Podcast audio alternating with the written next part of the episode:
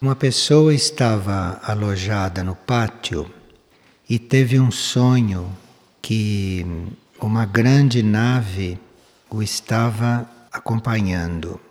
Então ele intuitivamente ergueu os braços e viu que uma luz da nave veio sobre a sua pessoa.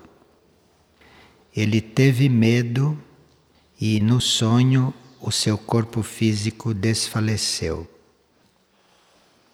Significa que nós teríamos que estar mais próximos a este trabalho subjetivo e interno dos irmãos do cosmos. Porque se nós não estamos com isto na nossa consciência, se esse trabalho dos irmãos do cosmos, das naves, não entra na nossa consciência, se isto não fica fazendo parte da nossa consciência normal, quando acontece um trabalho específico conosco, os corpos ficam com medo ou os corpos desfalecem porque os corpos não estão eventualmente preparados para se unir com esta nova vibração. Então, até hoje, muitos trabalhos que são feitos conosco pelas naves ou pelos irmãos curadores são inconscientes, porque os nossos corpos não estão habituados a conviver com certas vibrações, não estão habituados a conviver com certas ondas, etc., que vêm desses trabalhos. Então, para que a gente possa ter consciência da ajuda que se recebe e para que a gente possa colaborar com esta ajuda, é preciso que estas coisas tomem uma posição de normalidade na nossa consciência e não que fique com uma coisa esporádica, uma hipótese, porque realmente nós somos trabalhados permanentemente pela nova energia e por todas estas conjunturas que conhecemos. E uma pessoa ainda não entendeu o que é mônada, já leu muito, mas não consegue compreender. Então, se você consegue compreender que você é uma alma, você facilmente consegue compreender que é uma mônada. Uma alma é um núcleo seu, espiritual, em um certo nível de consciência. Num outro plano, num outro nível, num nível mais profundo, existe outro núcleo, mais amplo, mais poderoso, que nós chamamos de mônada. As pessoas nesta civilização estão preparadas para compreender a alma, mas de mônada pouco se fala porque a mônada está num plano muito elevado ou muito profundo, e para contatá-la, para percebê-la, nós precisamos da alma. Então, primeiro a gente se habitua com esta ideia da alma, primeiro a gente se identifica com a alma e depois a gente vai sendo encaminhado, ou vai compreendendo, ou vai se ampliando, ou vai percebendo a energia deste núcleo mais elevado. É a mônada que dirige a alma, e a alma é que deve dirigir a personalidade. Então, este é o circuito. Como personalidade, nós nos entregamos à alma. E a alma vai preparando o nosso caminho para a consciência do outro núcleo mais elevado. É, ela está perguntando se o espírito é a mônada, é isso mesmo. Então, nós somos a personalidade, a alma e o espírito. O espírito é a mônada.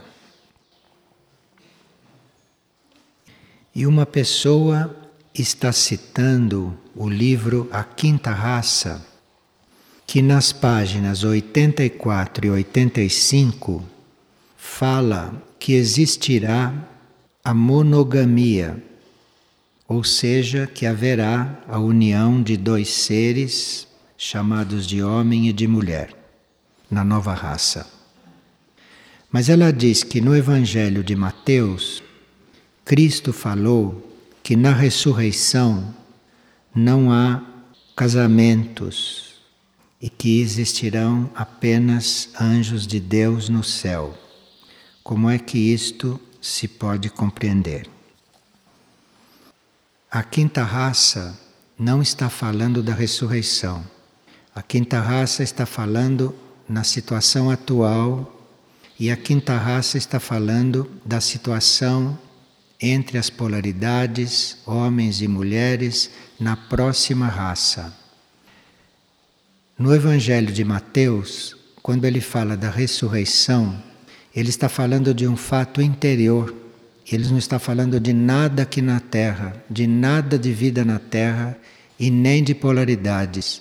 Ele está falando da elevação da alma, do corpo de luz, da mônada, para níveis aonde todas estas coisas não existem mais. Enfim, o Evangelho de Mateus está falando, em outras palavras, de uma androginia interna. Então, ali não há mesmo mais homens e nem mulheres, que é a situação dos planos mais elevados do nível mental. O que nos evangelhos é chamado de céu está se referindo aos níveis mais elevados do plano mental.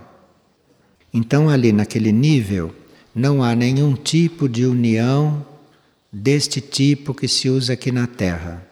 Ali, os seres são internamente unidos e existe um sentido de união, como parece que existe no reino angélico. Agora, a quinta raça não está se referindo a isso, porque a quinta raça está inclusive nos preparando para esta situação da polaridade feminina do planeta. Então, nestas mesmas páginas, o livro está falando na mulher, reassumindo um papel ativo na nova raça. Porque, segundo esse livro, a lógica e o raciocínio concreto foi o que predominou nesta era que está terminando, que é chamada da era da polaridade masculina, polaridade masculina do planeta. E agora nós estamos nos preparando para uma outra dispensação na qual não é a mente concreta e não é a lógica que vai prevalecer, mas são as vias intuitivas. E o elemento feminino tem essas vias intuitivas mais abertas, mais atuantes. E com este fato na nova raça das mulheres assumirem um papel muito mais ativo do que aquele que assumiram até hoje, a civilização vai ter um caminho completamente diferente desta civilização que foi praticamente guiada pela polaridade masculina. Mas até lá, a sensibilidade nas mulheres também será trabalhada. Não será com a sensibilidade que elas têm hoje que isto vai acontecer. Vai ser uma sensibilidade não emocional. Vocês já ouviram falar que chamam as mulheres de sexo frágil, não é? Isto é uma bobagem mas isto é um resultado do tipo de sensibilidade que elas manifestam. Então a quinta raça fala que vai haver primeiro uma transformação nesta sensibilidade e depois a mulher então vai assumir o seu papel que hoje está a cargo dos homens. Só que quando a mulher assumir este papel, dada a sua sensibilidade que até lá será diante da natureza dos fatos da vida e não de coisas emocionais, então a mulher terá a habilidade e a mulher terá a intuição por não prevalecer sobre os homens. Os homens não conseguiram isto, eles prevaleceram. A mulher, com a sua intuição, com as suas qualidades, com a sua sensibilidade, diante dos fatos, vai conseguir ser a polaridade atuante, porém sem eliminar a outra, sem diminuir a força da outra. Esta é a missão da mulher.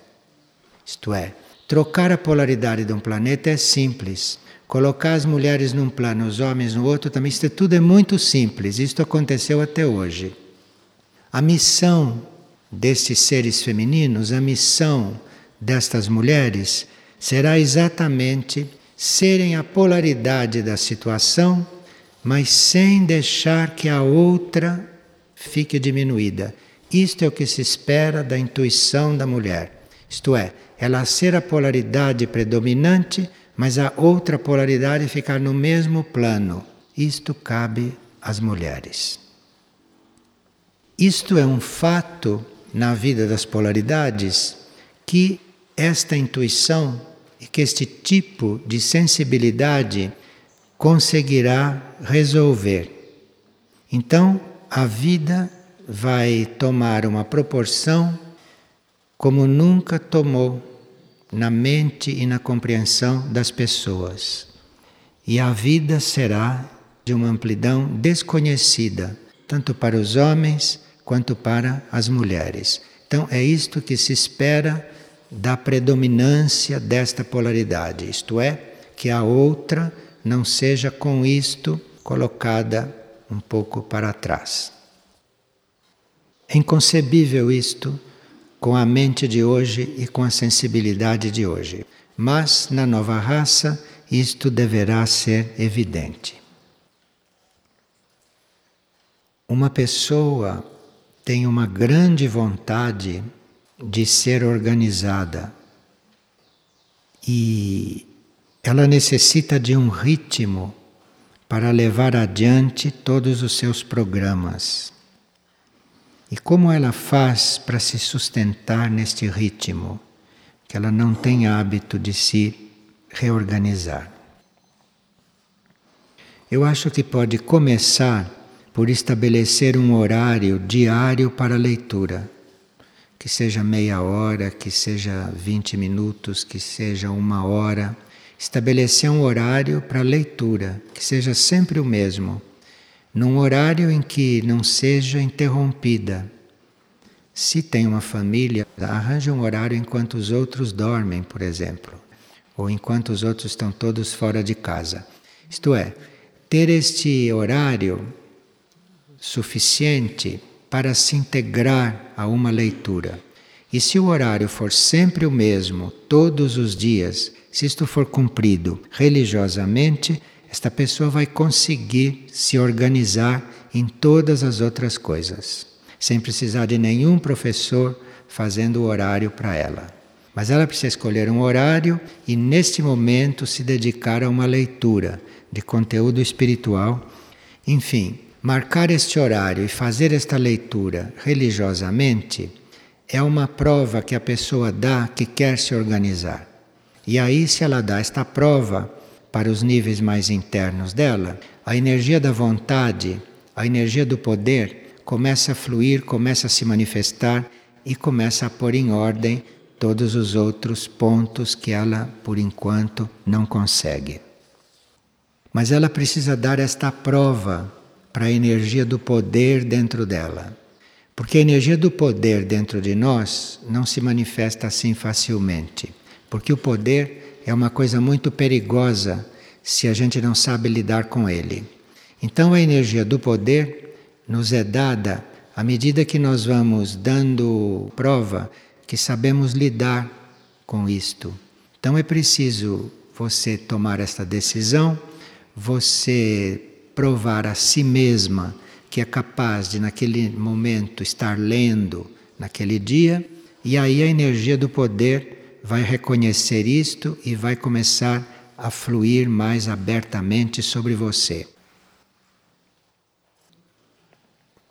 Veja, as pessoas têm situações que às vezes podem ser solucionadas muito facilmente, mas elas preferem os caminhos da mente concreta, preferem os caminhos da lógica, preferem os caminhos normais. Esta, por exemplo, tem uma amiga que lhe deve uma quantia. Esta amiga pagava esta quantia todos os meses e de repente deixou de pagar.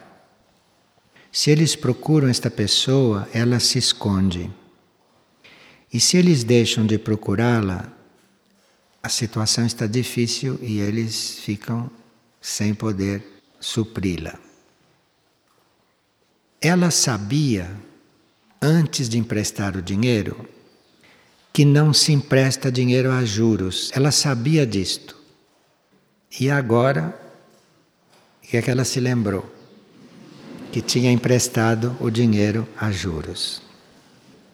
Que, embora não tenha ela estabelecido os juros, quem estabeleceu foi o pai, então criou-se esta situação. Então, você entrou no karma normal dos empréstimos, dos juros, você entrou neste karma. Você entrou neste karma que é dividido por todos, e se você cobrou juros, você entrou no karma dos agiotas. Quando os agiotas cobram juros, eles não estão querendo só ganhar. Eles estão cobrando juros, prevendo que recebendo aquilo, o que o outro não pagar fica coberto. Então você se dê por coberta com os juros que você já recebeu. Se não chega a cobrir tudo, você reflita sobre esta situação e saiba que estas coisas que não são nossas, como o dinheiro, estas coisas que são de todos, precisam ser emprestadas, precisam acontecer todas estas coisas, porque não está distribuído. De forma que você considere isto algo que vai além da nossa compreensão. Agora, como ela diz aqui que ela está precisando do dinheiro, veja quantos planos de confusão, né? Tudo porque o dinheiro é de todos. Então, veja se consegue alguém, uma terceira pessoa que vá que vá atrás da pessoa, porque às vezes a energia combina melhor e vocês conseguem em nome da amizade estabelecer isto.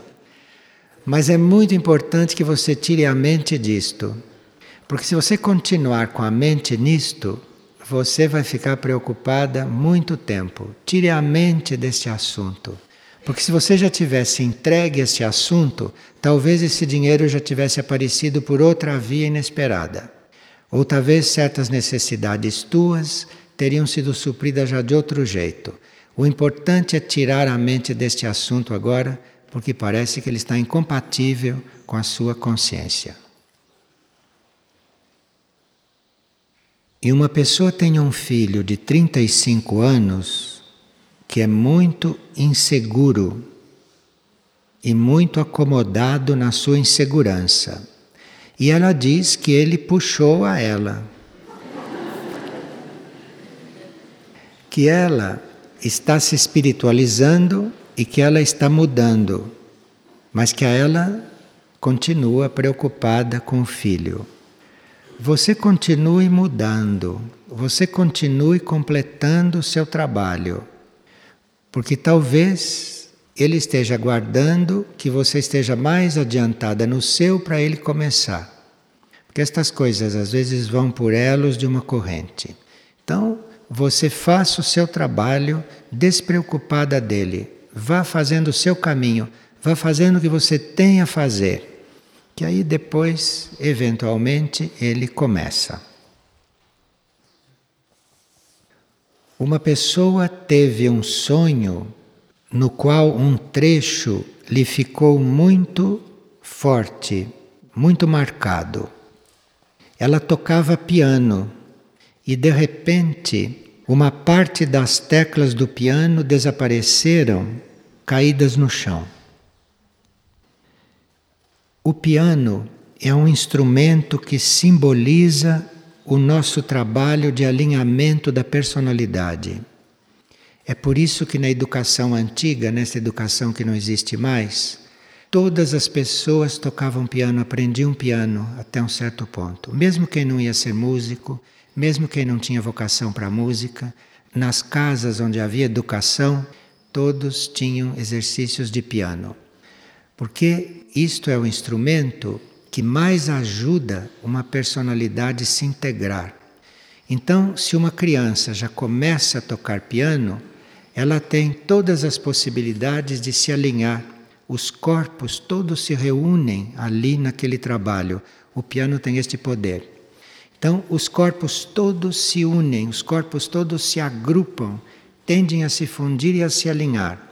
No trabalho com o piano estão todos os corpos presentes, então é por isso que fazia parte da educação.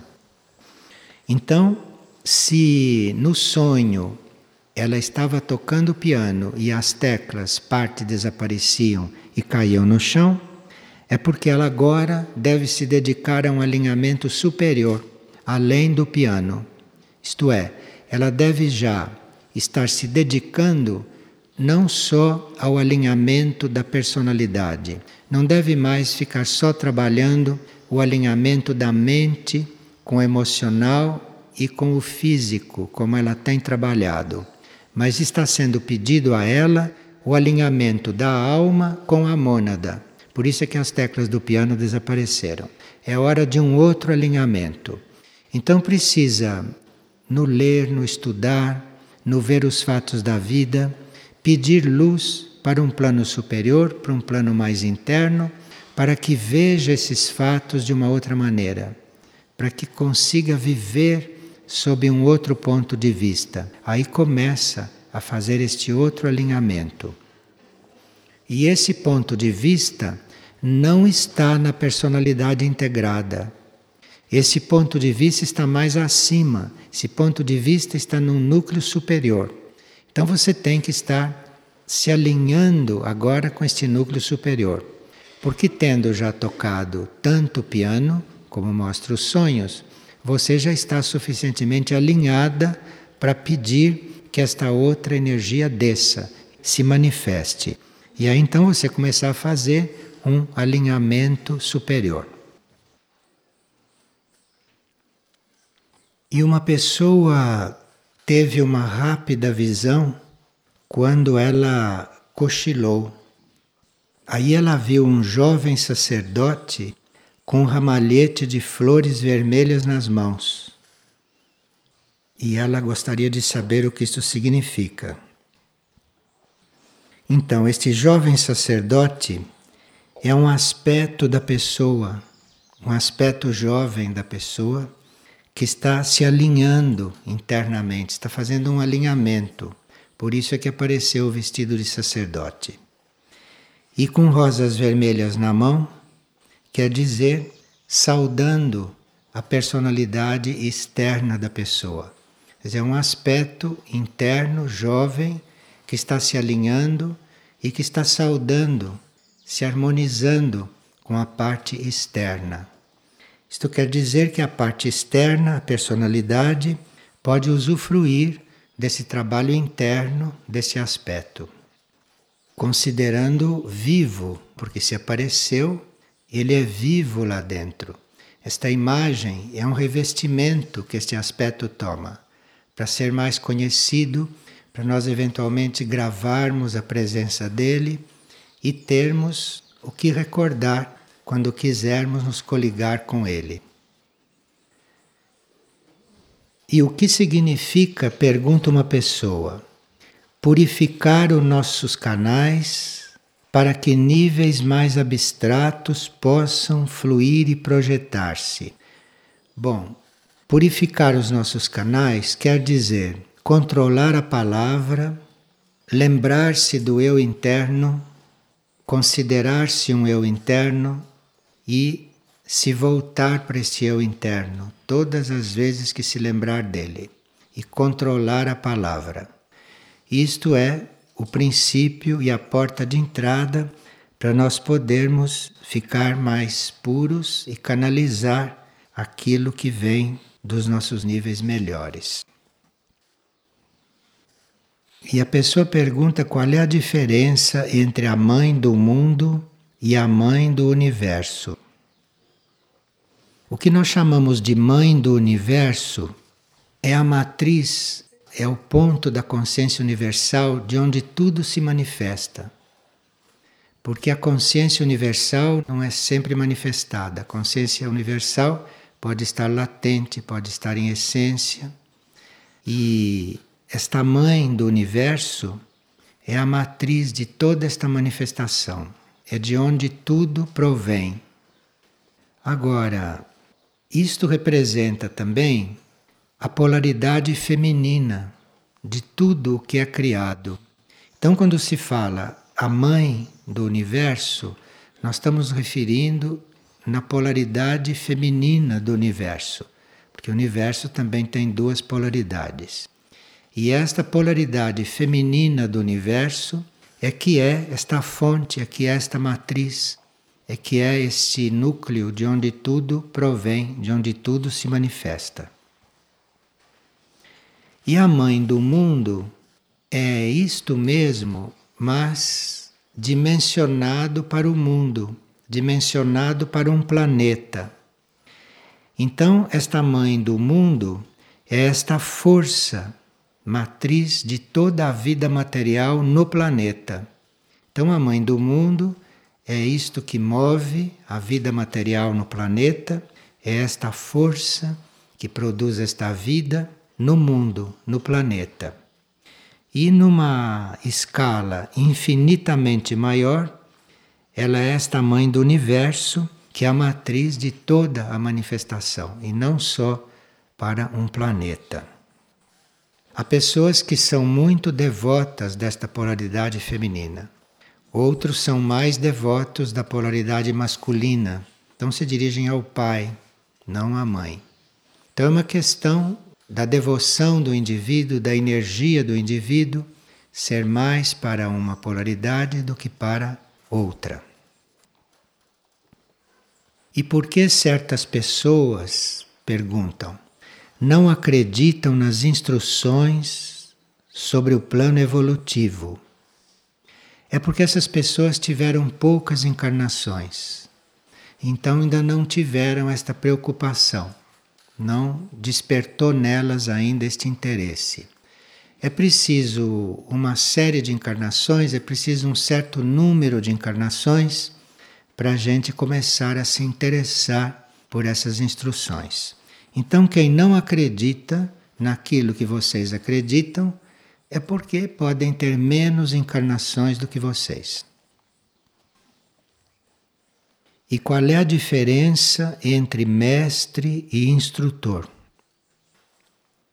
O que é chamado de mestre é uma consciência que já transcendeu os níveis materiais. Então o mestre não está mais envolvido com os níveis materiais internamente. Quer dizer, um mestre pode estar aqui, mas ele está vivendo aqui nos mundos materiais, mas não está envolvido com isto. O mestre está numa consciência transcendente a tudo isto. O instrutor não é isto. O instrutor é um transmissor de leis. O mestre pode estar aí só conscientizando, irradiando.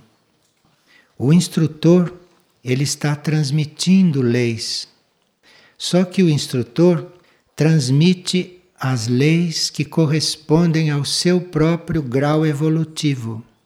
Um verdadeiro instrutor não fica falando de coisas nas quais ele ainda não está. O verdadeiro instrutor fala das leis que lhe correspondem, fala das coisas que a consciência dele já absorveu. Então ele transmite estas leis. Está diferente de um mestre. E existe mestres de vários níveis, mestres de consciência planetária, mestres de consciência solar e mestres de consciência cósmica. Como existem instrutores também de vários níveis, dependendo do grau de consciência que ele já atingiu. Aqui uma pessoa está vivendo a experiência de um fechamento de karma. Ela teve um acidente de carro e depois desse acidente ela ficou como que em suspenso, como se a vida dela tivesse ficado em suspenso. E ela ficou um pouco bloqueada pelo medo, com medo de dar passos errados. E, paralelamente a isso, os clientes desapareceram do seu consultório ela não consegue mais trabalhar sequer para as despesas. Então ela ficou no ar, sem saber o que está se passando. E ela está já há vários meses nesta situação. Então, sem trabalhar, ela se sente improdutiva, tendo que emprestar dinheiro para subsistir, etc. Agora, como ela tem uma formação, ela diz que precisa transformar-se, mas faltam forças internas. O ego não consegue decidir mais nada. Perdeu o livre-arbítrio. Então a situação está chegando num bom ponto. Está quase. Se o ego não consegue mais, está quase. E estou desocupada, o que não é bom. Não sei se não é bom. Porque a gente pode estar ocupado com coisas que agravam muito o karma da gente. Então a gente está muito contente porque está ocupado, está fazendo, está produzindo, mas não está vendo que tipo de karma está criando. Que depende do que está fazendo, depende de como está fazendo, depende de com quem está fazendo. Então tudo isso cria karma. Então se esta pessoa não consegue mais fazer nada, é sinal que aqui está acontecendo algum processo nela. É muita coisa junto diferente do que as pessoas chamam de normal, da situação em que as pessoas gostam de estar, é muita coisa junta. Então aqui deve estar acontecendo alguma coisa interna, está querendo levar esta pessoa para uma outra etapa. Está querendo que ela transcenda esse estágio comum, normal das coisas. Então, se ela está desocupada, como ela diz aqui, ela diz que não é bom. Mas eu não sei se não é bom. Então, ela estou desocupada, não estou ganhando, estou com medo, estou num impasse, estou sem alegria. Isto aqui não é bom. Estar sem alegria não é bom, porque você pode estar alegre com tudo isto. alegria não tem nada a ver com todas as circunstâncias. E se você concorda que está acontecendo muita coisa anormal junta, você pode ficar muito alegre porque alguma coisa se está prospectando aí, alguma coisa se está anunciando. E uma coisa que não poderá surgir, não poderá desenvolver dentro de você, você na vida que levava. Então, tudo isso está fechando, tudo isso está, como ela diz aqui, terminando, porque talvez haja algum lado seu que precise emergir para fazer outra coisa ou para viver coisas diferentes. Bem, às vezes sinto que não estou suportando tantas provas, mas li a página 57 do livro sobre a cura interior. Então, espere que isso lhe faça efeito. Continue lendo o livro e isto vai lhe fazendo um efeito. Às vezes o efeito não faz todo de uma vez. O efeito vem lentamente, vem gradualmente e você não desista. E fique perguntando ao seu eu interno qual é a vontade dele. Aproveite que você está desocupada, que você não tem nada para fazer, para fazer só isso para fazer a única coisa necessária, que é você se voltar para dentro e perguntar o que deve ser. Você está com tudo nas mãos para fazer isto, porque nesse momento você não tem nada mais para fazer. Então, se você usar o seu tempo para fazer isto, mas sem começar a criar respostas com a sua imaginação, aí esse tempo não estará sendo perdido. Às vezes o karma vai fechando em vários setores para que a gente possa começar uma nova etapa. Ou, na forma como as pessoas dizem, recomeçar a vida.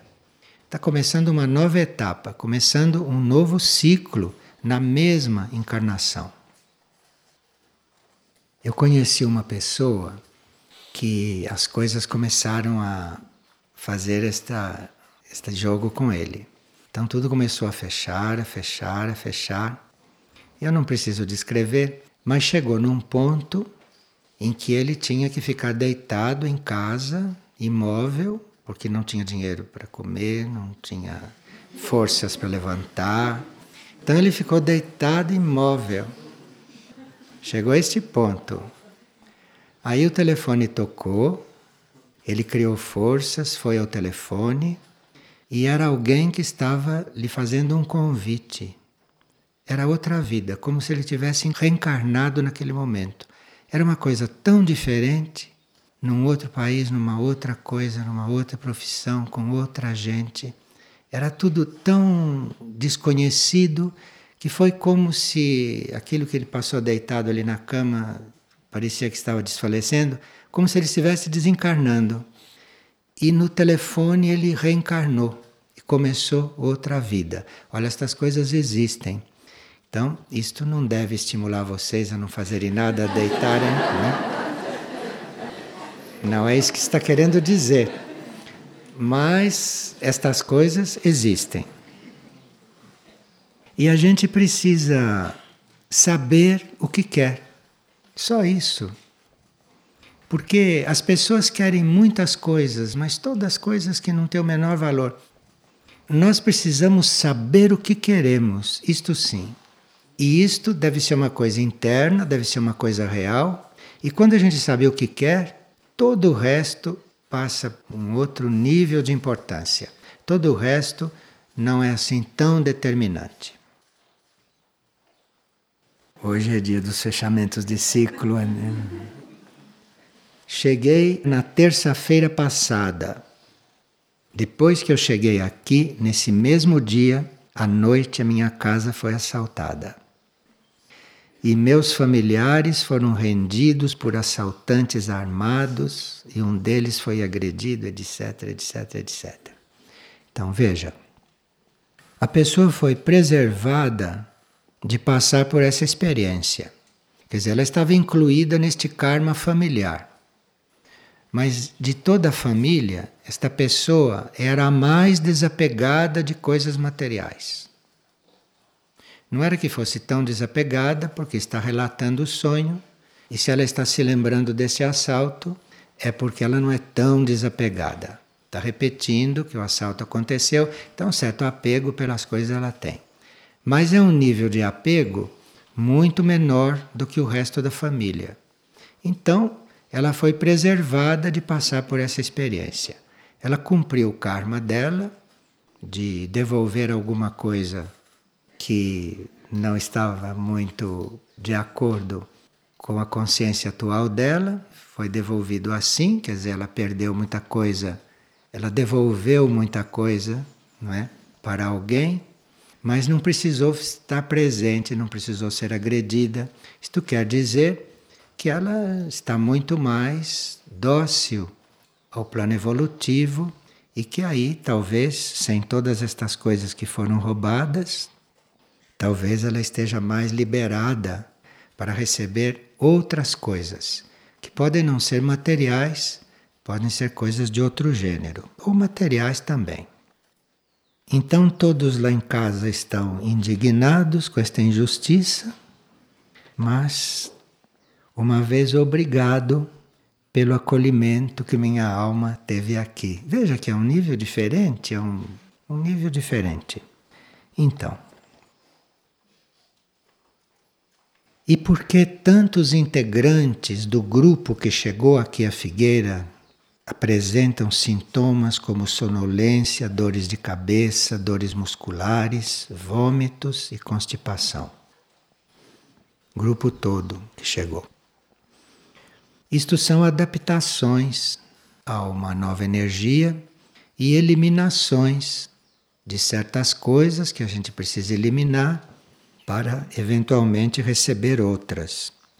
E se todo o grupo está nessa situação, é porque a energia reuniu todos os que deveriam passar pelo mesmo processo.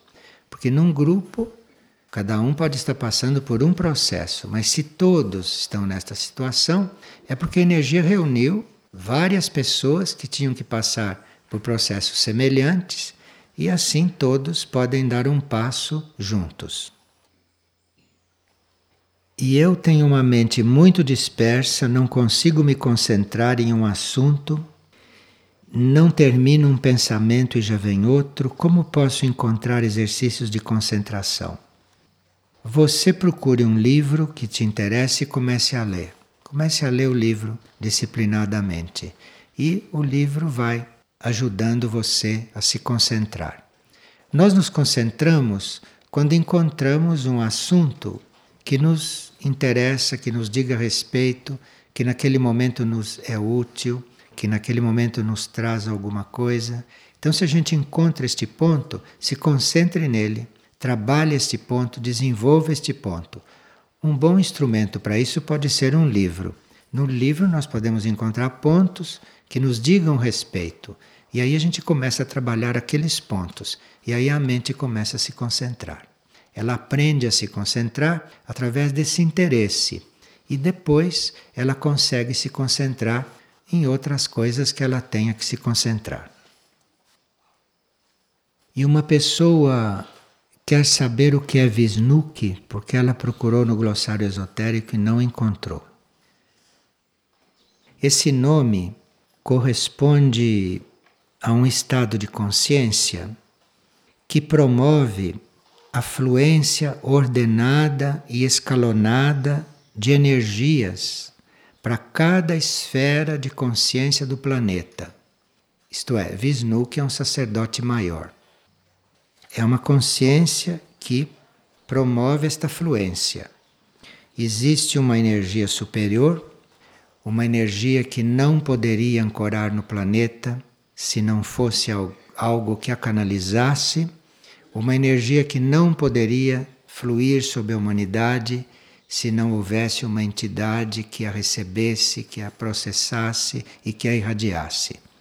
Então, este é um sacerdote maior que nós chamamos de Visnuki. Com este nome, nós identificamos esta energia em Mirna já. Nós encontramos esta energia ou encontramos esses sacerdotes maiores no nosso nível monádico. Ninguém encontra Vishnuki aqui, nem encontra Vishnuki no plano astral. Pode também não encontrar Vishnuki no plano da alma. No plano da alma, nós podemos encontrar sacerdotes internos, canalizadores dessas energias. Mas um sacerdote planetário, um sacerdote maior, nós encontramos no plano da mônada. Então, a nossa mônada ou o nosso espírito pode estar em contato com Visnuki. Agora, nós podemos não ter consciência disto, porque Visnuki, ou este gênero, este nível de energia, nos contata em nível monádico.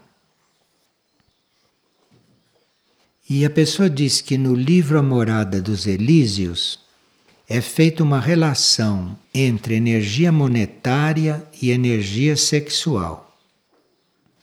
E que relação é esta? É a mesma energia.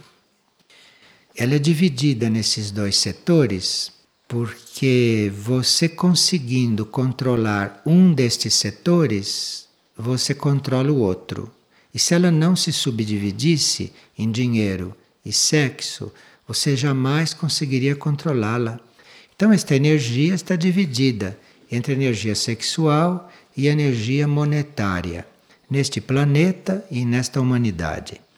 E se você aprende a lidar com o dinheiro, ou se você aprende a lidar com a energia sexual corretamente, você está com a possibilidade de controlar a outra. Então, tem pessoas que têm mais facilidade para controlar a energia sexual e outras que têm mais facilidade para controlar a energia monetária. Cada um faça o que puder e a outra vai sendo resolvida.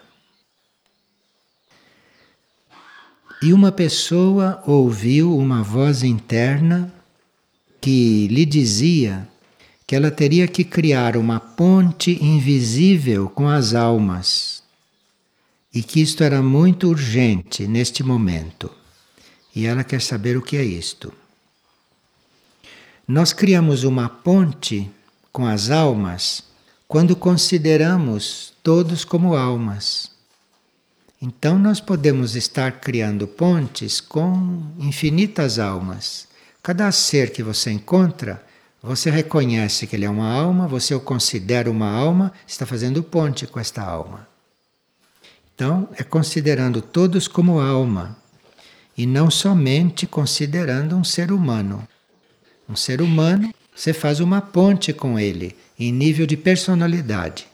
Você faz uma ponte com ele em nível mental, em nível de corpos. Agora, se você considera uma alma, você faz esta ponte lá em cima. E aí as coisas são diferentes. Quando nós começamos a considerar os outros como almas, os relacionamentos começam a se harmonizar. Porque os relacionamentos aqui neste plano de personalidade seguem certas leis, leis fricativas. E o relacionamento no plano das almas seguem outras leis, leis da união. Então, se você considera todos aqui, você está imerso na lei da fricção. E aí você precisa aprender todas as formas de manejar esta lei, não é? de estar nesta fricção, e isto é um, uma aprendizagem para alguns bastante incômoda, para outros mais simples. Agora, se você está se relacionando em nível de alma, então esta fricção, aqui no nível da personalidade, torna-se mais suave, torna-se mais harmoniosa, pelo menos não se torna caótica. Agora, aqui existe a lei da fricção. E lá em cima, na alma, existe a lei da união. Mas a fricção toma outro aspecto, a fricção toma outro valor, a fricção passa a produzir coisas, a manifestar coisas, tudo é por fricção. Mas isto precisa da energia da alma, isto precisa da energia da união para fluir aqui corretamente. Mas para isso precisa criar esta ponte invisível que a voz lhe disse que criasse. Isto é, que considere o outro como alma e dali a pouco você vai percebendo que você está se comunicando com os outros mais simplesmente, mais harmoniosamente. Uma pessoa, desde criança, sonhava com locais onde ela tinha vivido. Ela à noite revivia as coisas nos sonhos. E ela tomou este hábito. Então ela sempre sonha com aquilo que se passa de dia.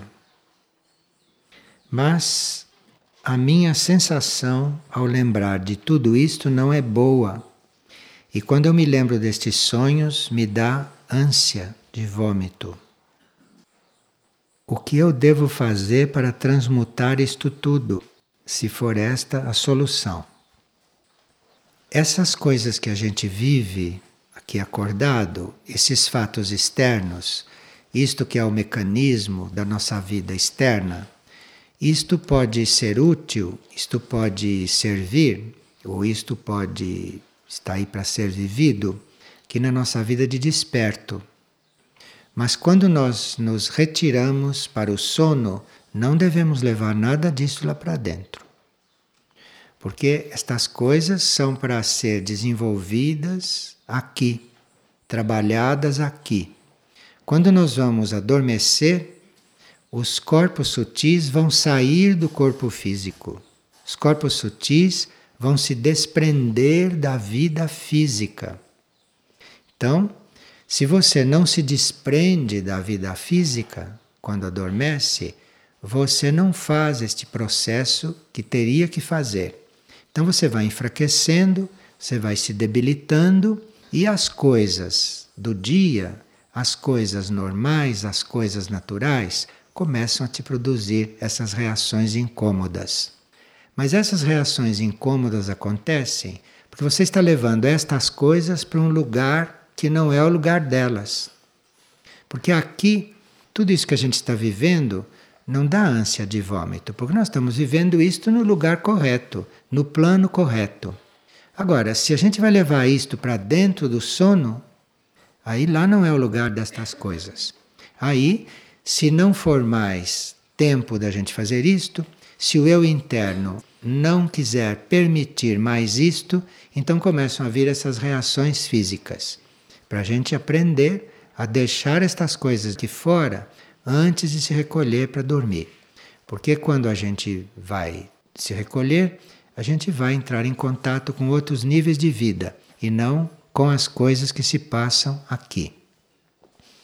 Agora, muitas pessoas não conseguem dormir despreocupadas porque tem muitas coisas para resolver aqui. Isto é porque essas pessoas não sabem que muitas coisas que aqui não se podem resolver são resolvidas enquanto nós dormimos. Porque às vezes nós não conseguimos resolver uma coisa porque estamos ligados a ela com todos os nossos níveis, com a nossa mente e não permitimos que aquela coisa se desenvolva como tem que desenvolver. Nós não permitimos. Nós não soltamos a coisa. Então, na hora de dormir, você se solta tudo, a coisa pode se resolver, porque você soltou. Então aí ela tomou o rumo que tinha que tomar. E muitas coisas que estão aqui para serem resolvidas têm as suas soluções nos planos internos, não aqui.